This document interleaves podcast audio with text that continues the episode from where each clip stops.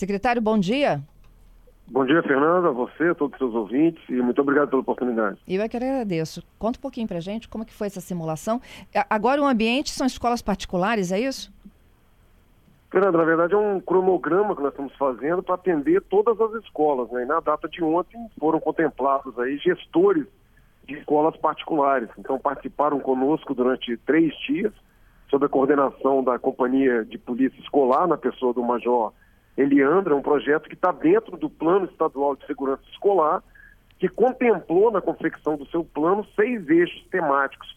E nós estamos falando de ações preventivas, ações de inteligência, gestão inovadora, atenção psicossocial e ações pedagógicas e o fortalecimento operacional. Uhum. Depois, se você quiser, a gente pode falar de cada eixo dentro, mas o, o eixo de ação de prevenção é onde está inserida essa questão de um diálogo com os gestores de escola, de mostrar a dificuldade do trabalho policial, eles começaram a ter uma percepção do, do que é que acontece num momento como esse. Se a gente deixar para planejar isso na hora, fica muito mais difícil. Então, é, num diálogo bem aberto durante três dias, é, falando que no final a gente teria uma situação montada. Então, vários assuntos foram abordados e no final a gente ontem encerrou uma simulação dentro de uma escola, é, trazendo realmente um pânico, um terror para eles entenderem como que muda o nosso aspecto psicológico e como que as nossas reações ficam muitas vezes paralisadas se nós não fizermos um treinamento, um acompanhamento. Esse foi o objetivo, foi muito bem aceito, muito bem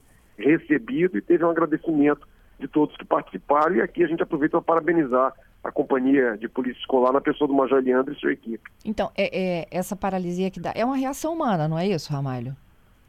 A gente é, não saber o que fazer diante de algo que a gente não espera. Exatamente, assim, uma situação que o Brasil não convivia com ela, né? então nós não podemos jogar o assunto para baixo do tapete e alguns paradigmas precisam ser quebrados para que a gente possa abordar esse assunto com muita transparência, com muita habilidade emocional, mas com muita franqueza, né? com todos que frequentam o ambiente escolar. Tudo isso a gente promove dentro de um planejamento, dentro desse plano de segurança estadual que foi montado exclusivamente para para a rede de ensino, com o apoio da Secretaria de Educação, com a participação da Secretaria de Educação, definido desde o início que nós, da segurança pública, não queríamos nos meter, em hipótese nenhuma, em questões didáticas, em questões pedagógicas, defender aquele ou outro modelo de ensino e apenas aproximar a segurança pública com a experiência que a gente trazia de outras situações. Quando no Brasil não aconteciam determinadas situações, começaram a acontecer no começo nós tivemos dificuldades, erramos e como que nós evoluímos. O caso prático disso são as ocorrências com reféns. Sim. Se você pegar como eram tratadas as ocorrências com reféns na década de 70 e 80 no Brasil, nós tivemos uma evolução muito grande. Então, da mesma forma, a gente entende que a gente precisa avançar nesse tema da segurança escolar. Uhum. Me fala dos eixos.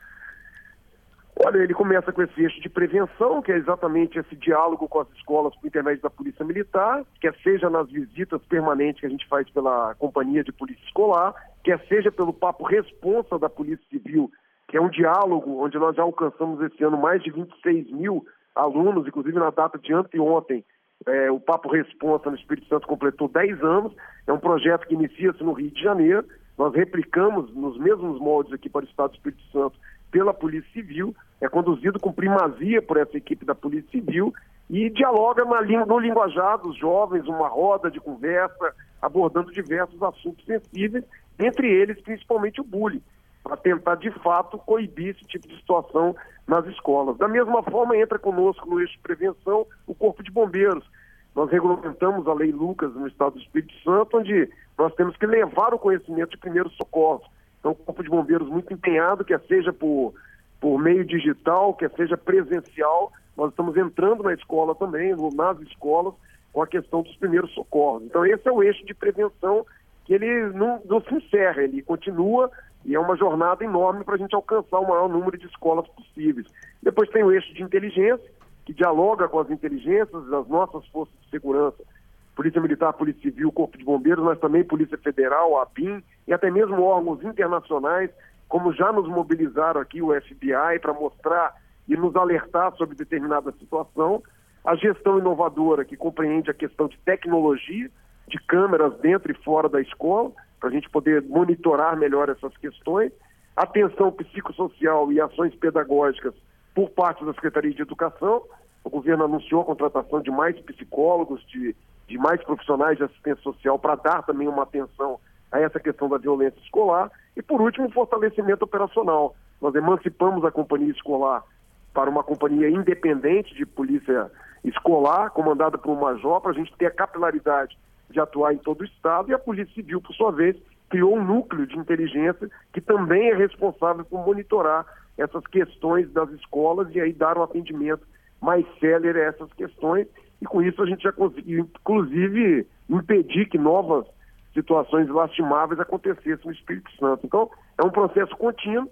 É, tudo isso pode ser acompanhado na nossa, na nossa página da Secretaria de Segurança Pública. Nós temos um painel de todas as ações que estão concebidas. Isso está dentro de um trabalho, de um esforço que é do Comitê de Segurança Escolar, coordenado pelo Coronel Celante, onde contempla 16 instituições, entre elas o Ministério Público, Poder Judiciário, Defensoria Pública, Direitos Humanos, obviamente Secretaria de Educação, a nossa equipe de governo também por intermédio da saúde.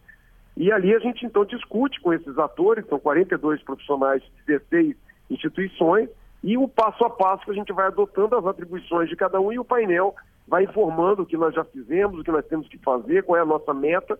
Então, algumas situações ali, como a tecnologia é mais lenta, mas nós vamos perseguindo esse caminho de contemplar tudo aquilo que foi idealizado. E esse comitê não se encerra, ele continua com reuniões mensais e ali vamos abordando os assuntos, tentando caminhar no melhor cenário da segurança escolar no estado do Espírito Santo. Uhum. Ô, ô, Ramalho, no, no, dia dessa simulação, assim, como que as pessoas são treinadas? Qual é, o que, que a gente tem que fazer num dia como esse? Que não aconteça, é claro, né? né? É uma boa pergunta, porque no momento que a gente está de tranquilidade, a gente consegue é, uma perspectiva assim, do que, que eu posso fazer, do que, que eu devo fazer, mas isso a gente vai alcançando nesses três dias, né? Não é que os gestores vão chegar lá e já vai criar uma simulação, não. Tem muito diálogo nos dois primeiros dias, na manhã e na tarde, e na tarde do último dia, enfim, a gente simula uma, uma situação, já conversado com eles que aquilo ocorreria desde o primeiro dia, nós vamos começar no verde, no amarelo, vamos caminhar para o vermelho, mas justamente para eles enxergarem a dificuldade é, da nossa mente de, de idealizar o que fazer no momento de tensão, né? Então todos nós congelamos ali naquele momento, e aí é importante a continuidade do treinamento. Então esses gestores, na medida do possível, identificar a sua escola e o que, que pode ser feito, né, Fernando?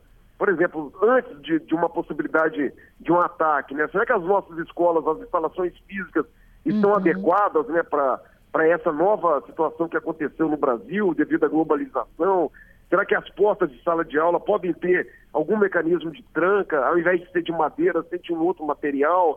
Nós temos na escola a rota de fuga.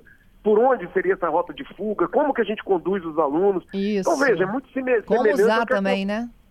Exatamente. E aí o treinamento é muito semelhante ao que acontece é, nos países que têm, por exemplo, problemas né, de terremoto. Esse treinamento é contínuo. Então, é, é nessa linha que a gente entende que a gente deve discutir o assunto no ambiente escolar. Mais uma vez, quebrando paradigmas, né? talvez no, num passado próximo esse assunto fosse inviável, talvez todos fossem contra que isso fosse levado, mas hoje é o nosso pensamento da segurança pública e é claro que isso aí cabe aos gestores implantar ou não. Nós estamos dando a nossa contribuição, copiando modelos internacionais, inclusive, dentro do plano também de segurança escolar, contempla a qualificação dos nossos profissionais, então a nossa equipe é, de três policiais estiveram agora nos Estados Unidos acompanhando essas questões que os Estados Unidos já lida com isso há bastante tempo, se qualificaram em diversos outros assuntos e que a gente procura é replicar né, esse investimento que o governo está fazendo nos nossos policiais, a gente levar para dentro das escolas, copiando as melhores práticas que o mundo tem adotado. Então uhum. é uma situação muito difícil quando acontece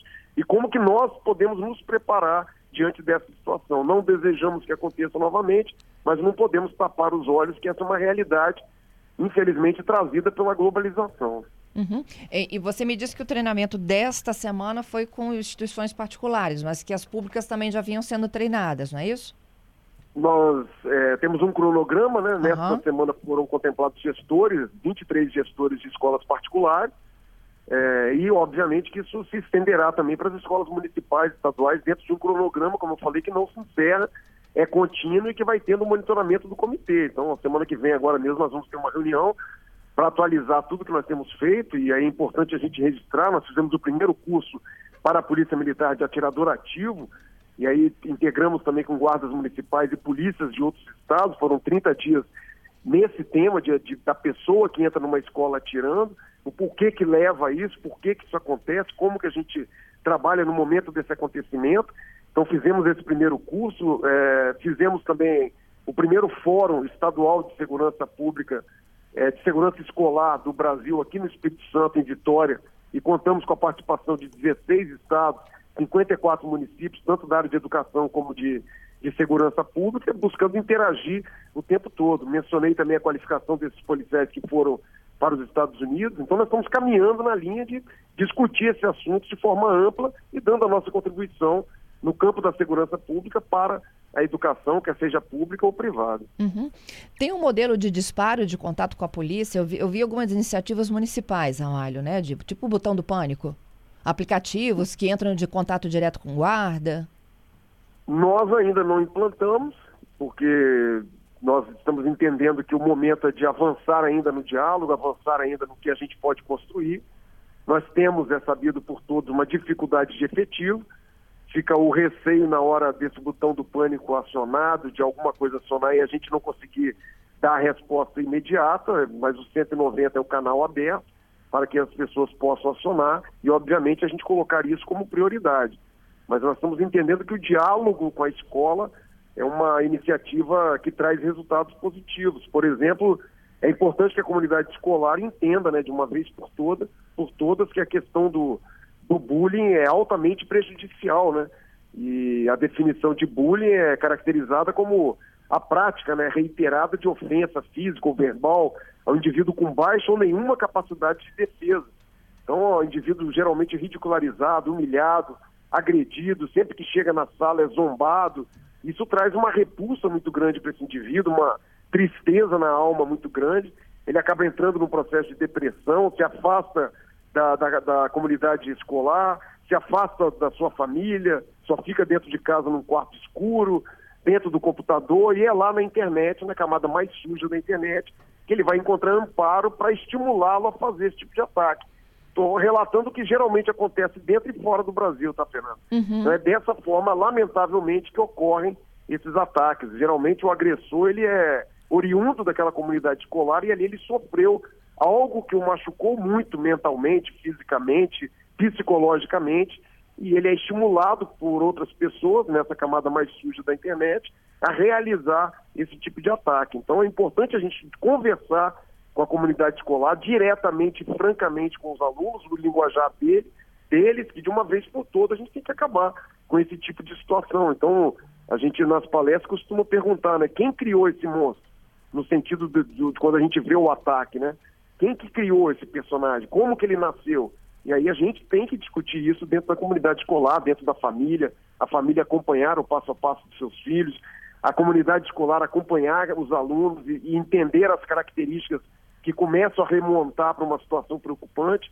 Então a gente se preocupa muito nesse momento em estabelecer esse diálogo e por intermédio da prevenção, as escolas também estruturando as suas comunidades para discussões de, de resolverem de pronto determinados conflitos, como por exemplo a justiça restaurativa, é, projetos que possam estimular ainda mais a afeição do aluno com o professor, com a turma, com o seu familiar. Então tudo isso é importante no momento de prevenção para a gente minimizar essas questões é, da raiva, do ódio, da depressão que pode ser criado dentro do ambiente escolar. Uhum. É, eu tenho um ouvinte aqui, inclusive, que está enfatizando, né? Que de todas as estratégias, uma que é fundamental é o acompanhamento psicológico nas escolas, o que falta muito hoje. É, tem um projeto interessante também que a gente viu agora em Lajeado, Rio Grande do Sul, município, que é o Conte Comigo, e a escola, nos vários níveis que tem ali de educação, ela estimula a, a, tanto os professores quanto a família. O aluno leva o livro para casa, esse livro não tem escrita nenhuma, ele só tem gravura.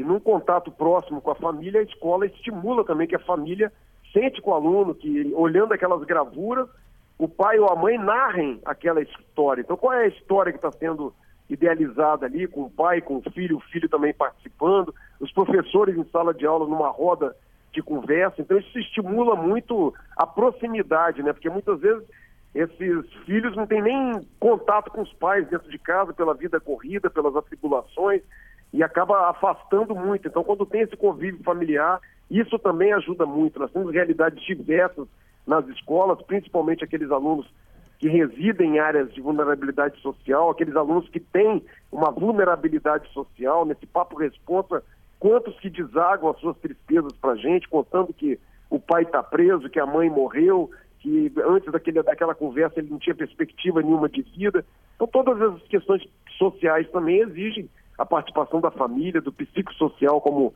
o ouvinte nos alerta, são programas que ajudam muito na desconstrução da violência dentro do ambiente escolar. Uhum.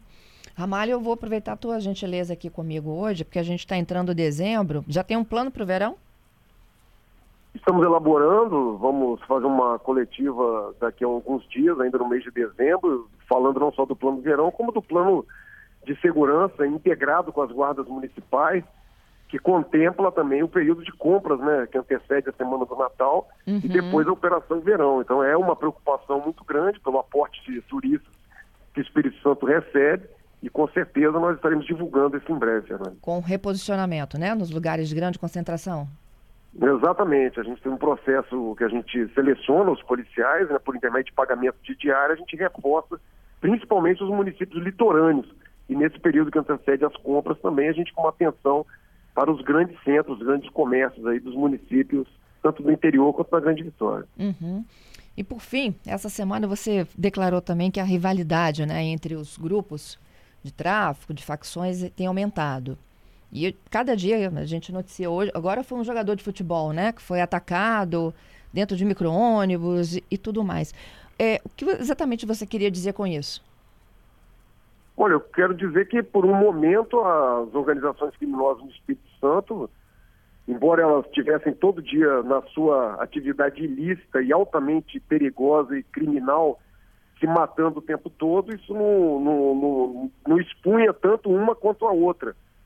Como a gente tem visto agora uma guerra do bairro da Penha, direcionado com o Morro do Macaco, alto e baixo de Itararé e Tabuazeiro, uma guerra declarada entre dois indivíduos que pertencem a organizações criminosas distintas e que declararam guerra um ao outro. E isso a comunidade sofre muito, porque além deles irem à procura dos seus alvos, integrantes daquela outra organização, pela covardia, pela impetuosidade, pela, é, pela, pela violência que eles utilizam, eles também chegam nessas comunidades atirando para tudo que é lado. Isso traz um transtorno tremendo para as pessoas que residem nesses locais.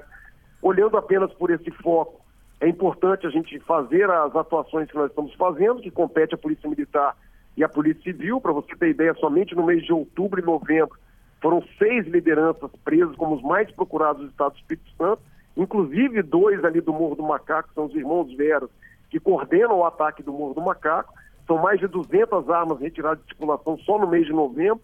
É, no mês de outubro e novembro também mais de seis fuzis recuperados, retirados de circulação o que demonstra a entrada dessas armas no Espírito Santo nas mãos desses inconsequentes, covardes e irresponsáveis. E para você ter ideia também, somente nesta noite e na data de ontem, a Polícia Civil e a Polícia Militar, por intermédio das suas operações, retiraram três fuzis de circulação e cinco pistolas, todas elas com poder altíssimo de fogo. Então mostra a circulação de armas, mostra a disputa deles nessa questão do tráfico de entorpecentes, e aí a gente precisa subir um pouco uma visão holística do problema. Nós estamos falando de tráfico de armas, de tráfico de, de drogas, nós estamos falando de uma, de uma criminalidade transnacional, onde essas criminalidades, onde esses criminosos do Espírito Santo já estão ramificados com criminosos do Rio de Janeiro e de São Paulo, por intermédio do primeiro comando da capital e do Comando Vermelho.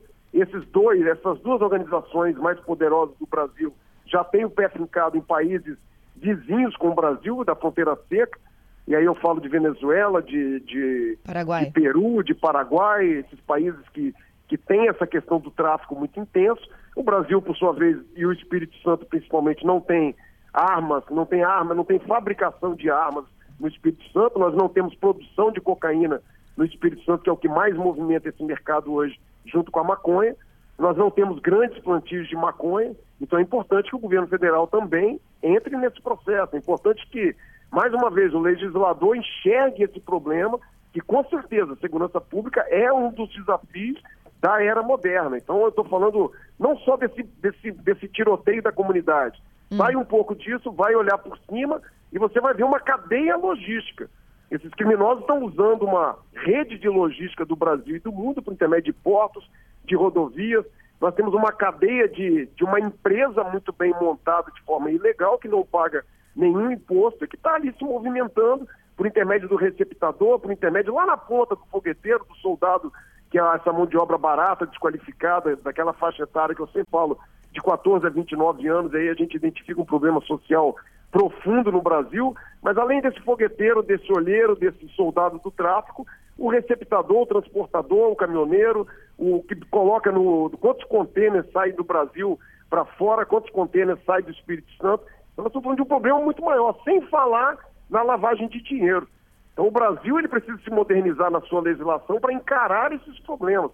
Quando a gente fala se modernizar na legislação, está defendendo prisão, está defendendo presídio solto, é, presídio lotado estou defendendo que nós tenhamos um olhar para essas questões e não só na hora ali do tiroteio. Por que, que estimula o tiroteio? Por que, que essa questão tão insana de matar, de matar? É porque circula muito dinheiro ilegal em cima disso. Então, a, a economia é severamente atingida, né? Nós estamos falando de cifras aí, talvez de trilhões de, de, de reais. Então, é preciso ter um olhar para essa uhum. questão muito além ali da atividade nossa. E aí, parabenizar os nossos policiais militares, policiais civis que estão incansáveis aí naquilo que compete a todos eles, mas tem um dever de casa para o Brasil em diversas outras áreas, muito além da segurança pública. Ramalho, segura comigo aqui, só o repórter CBN, a pergunta aqui do ouvinte, é, dos crimes que são cometidos, quantos são de reincidentes? Volto já, tá? Ok. Estou de volta numa conversa ao vivo com o secretário de Estado de Segurança Pública, Alexandre Ramalho. A minha conversa começou né, com os treinamentos que as escolas, né, nesse primeiro bloco aqui, são as escolas privadas estão tendo das equipes de polícia para como lidar né, com um possível ataque, uma invasão a uma escola. E a gente avançou aqui em outros temas, chegamos nessa rivalidade entre as facções criminosas. A pergunta do ouvinte Fernando, meu xará Ramalho, perguntando se existe o levantamento da CESP dessas ocorrências policiais, quantas são praticadas por reincidentes e outras pessoas que estão entrando no crime? É o Fernando, né? Isso. Fernando, obrigado pela pergunta. Eu não tenho esse dado estatístico agora, Fernanda. E aí, Fernanda e Fernanda, dupla, né? Para é. poder dar para vocês, mas eu agradeço a pergunta e vou na sua linha de raciocínio, né? Embora possa até parecer piegues, né? Porque nós da segurança pública começamos a falar disso há alguns anos atrás, da reincidência, do prende e solta, dos benefícios da legislação penal no Brasil como um todo, da progressão de regime, da saída temporárias e do não retorno desses indivíduos. Então, assim, é, você recentemente, o ano passado, se não me engano, fez uma entrevista com o doutor Marcelo de Vila Velha. O doutor Marcelo comentava com você que todos os furtos, as pessoas presas por furtos em Vila Velha, 100% foram soltos na audiência de custódia. Uhum. Isso é um dado que a gente tem que olhar, que a gente tem que analisar. Aqui não vai nenhuma crítica ao Poder Judiciário. Se foram soltos é porque a legislação permitia. A minha, a minha questão é sempre na legislação. E a partir daí, o que nos deixa muito preocupados e tristes é, por exemplo, com a prisão dessa noite. O indivíduo que é o 02 do município de Vitória, uma atuação extremamente violenta no bairro da Penha, uma ficha criminal extensa. E quando eu olho hoje a entrada e saída dele do presídio, é uma rotina, onde ele é beneficiado diversas vezes e ele continua hoje no mundo do crime. Essa madrugada trocando tiro com a nossa polícia militar, foi baleado, apreendido fuzil, apreendido pistola. Então, esse é o olhar que a gente tem que ter é, sobre essa questão da criminalidade, né? Fica muito difícil quando a cobrança recai só sobre a ação policial. Em determinado momento ela consegue controlar números, em determinado momento não. Mas eu agradeço ao Fernando, essa é uma coisa que nos incomoda muito. É a questão, tanto na, na gestão estratégica da segurança pública, quanto lá na ponta. Uhum. É triste ver o nosso policial civil, policial militar, colocando a sua vida em risco para prender um criminoso covarde como esse que aterroriza a sua comunidade e traz severos transtornos para as pessoas que residem nesses locais e daqui a pouco, a um período, quer seja longo ou pequeno, esse indivíduo ser beneficiado pelas questões que envolvem a legislação penal. Eu falo da progressão de regime. Traficante no Brasil, pelo mal que ele traz, olha quantos ônibus nós tivemos incendiados, Fernando, no passado próximo, olha o transtorno que esses caras trouxeram ali, muitas vezes na Leitão da Silva, na Marechal Campos, na Avenida Vitória. Olha as mortes que são cometidas todos os dias. Então, traficante no Brasil, na minha opinião, não tinha que ter progressão de regime, sabe? Não tinha que ter saída temporária em, em datas festivas, assim como diversos outros criminosos. Mas essa é uma, é uma discussão que não, infelizmente, não ganha corpo, infelizmente não ganha agenda nacional e o Congresso Nacional, lamentavelmente, não consegue discutir isso. É, o, o, esse número 2, Ramalho, é o gerente que a gente noticiou do PCV? É ele mesmo. O Marcos ele Vinícius. Foi preso essa madrugada, é. Ele foi preso nessa madrugada. É. Mas ele já tinha saído em outras audiências? Na... É, eu não tenho o dado completo agora, Fernanda, porque... mas daqui a pouco nós vamos fazer uma coletiva aqui na, na CESP, a ficha dele é extensa e várias entradas e saídas nos últimos anos aí no sistema prisional. Então, Entendi. realmente nos deixa muito entristecidos, né? Porque é como se fosse jogar o nosso trabalho, o nosso esforço. Estamos colocando a vida do nosso policial em risco, é como se jogasse isso tudo pelo ralo, né? E esquecesse tudo. Aí lá vamos nós de novo prender esse cara que, com toda essa, essa questão que ele, que ele traz para as pessoas que residem nesses locais, para a sociedade capixaba como um todo, né? Quando a gente olha a questão do fogo a ônibus, nós prendemos semana passada, como eu falei para você, foram seis lideranças presas nesses últimos dois meses aqui na, na Grande Vitória. Eu falo do tal do Zé Maria, lá de Porto Santana, eu falo do tal do menor Eric, eu falo de duas lideranças do Morro da Garrafa e dos dois irmãos, Luan e Gabriel Veras, altamente perigosos, que só enxergam matar pela frente. Enfim, estamos atrás de outros, aí aproveitar a audiência de vocês, 181, canal seguro, tem informação, denuncie. Como eu falei, somente de ontem para hoje foram três fuzis, arma de guerra, nós estamos falando de arma de guerra. Com esse tal de Luan foi apreendido um AK-47, uma arma russa, utilizada em guerra. Eu estou falando, esse crime ele é transnacional, isso não pode ser visto só no coturno do nosso policial, na guerra que está acontecendo ali nas comunidades do dia a dia. Nós temos que avançar. O Brasil precisa discutir segurança pública sobre uma vertente verdadeira, honesta, do que de fato está acontecendo. E a uhum. coisa é muito maior, sabe? O buraco é muito maior do que a gente consegue olhar nessas rivalidades diárias que quem sofre é a comunidade, mas o, o crime está tá mexendo com muito dinheiro, o crime está mexendo com uma, com uma transação enorme econômica que vulnerabiliza o Brasil como um todo. É isso. Eu queria te agradecer mais uma vez, viu, Ramalho, pela participação Eu aqui. Muito obrigado a você pela oportunidade. A gente sabe da audiência de vocês. É muito importante a nossa participação aqui para esclarecer as questões da segurança pública e sociedade capixaba. Muito obrigado, um abraço a você, seus ouvintes. Bom trabalho aí. Obrigado.